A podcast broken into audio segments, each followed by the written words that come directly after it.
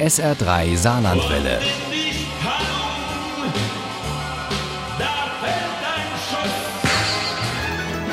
Der Krimi-Tipp. Im SR3 Krimi-Tipp wird es heute ganz tierisch mit dem neuesten Roman der Saarländerin Elvi Janssen. Die bezeichnet sich selbst als Krimiautorin und verrät damit schon, wer in ihren Krimis die Hauptrolle spielt. Der neue heißt Schwarze Katze und die tödlichen Schatten der Vergangenheit. Uli Wagner hat ihn mit Vergnügen gelesen. Elfie Jansen liebt schwere Maschinen. Seit vielen Jahren ist sie stolze Besitzerin einer echten Goldwing. Die Powerfrau aus Jägersfreude ist auch leidenschaftliche Lkw-Fahrerin, hat lange Jahre die Familienspedition geführt, bis die verkauft wurde und Elfie Jansen in Rente ging. Mit 66. Aber das hielt nicht lange. Ich brauche einfach meine Inspiration durch den Dieselmotor. Dann läuft's bei mir am besten. Die besten Ideen.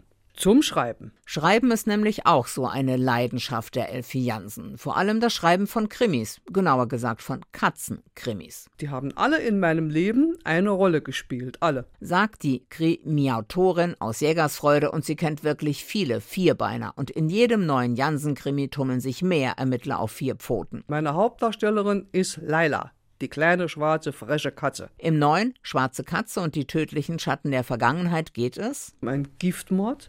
Es geht um einen ultra brutalen Banküberfall, bei dem zwei Leute erschossen werden. Eine junge Frau überlebt den Überfall auf die Bonusbank schwer verletzt. Stefan und Jordi, zwei Kommissare, die schon manchen Fall mit Hilfe von Laila und anderen aus der Katzengang gelöst haben, tappen völlig im Dunkeln. Da gibt es auch schon den nächsten Tatort und einen neuen Vierbeiner. Geronimo de los Valientos. Ein stolzer Spanier ist das, der eine junge Frau namens Mina im Süden quasi adoptiert und sie nach Hause nach Deutschland begleitet hat. Mina findet Keinert, den Schulfreund ihres Vaters, erschlagen in dessen Haus vor. Exodus.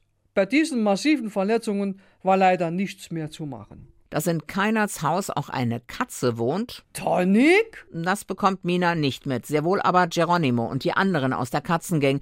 Allerdings sind Laila, Oskar und die Namenlose nicht ganz bei der Sache, denn Rosa, das Baby von Laura und Sebastian, kommt zur Welt und alle sind völlig aus dem Häuschen, sogar Laila, die erst gar nichts von der Kleinen wissen will. Warum hat mir niemand gesagt, dass dieses Ding so verdammt süß ist? Aber es bleibt nicht viel Zeit, Rosa zu bewundern, denn rundum herrscht Gefahr. Der Mann, der Tonics Schwester vergiftet hat, hat schon ein neues Opfer im Visier. Und dann ist da ja auch noch der Überfall auf die Bonusbank. Und Laila und die anderen haben den Eindruck, dass Stefan und Jordi gut etwas Unterstützung brauchen könnten.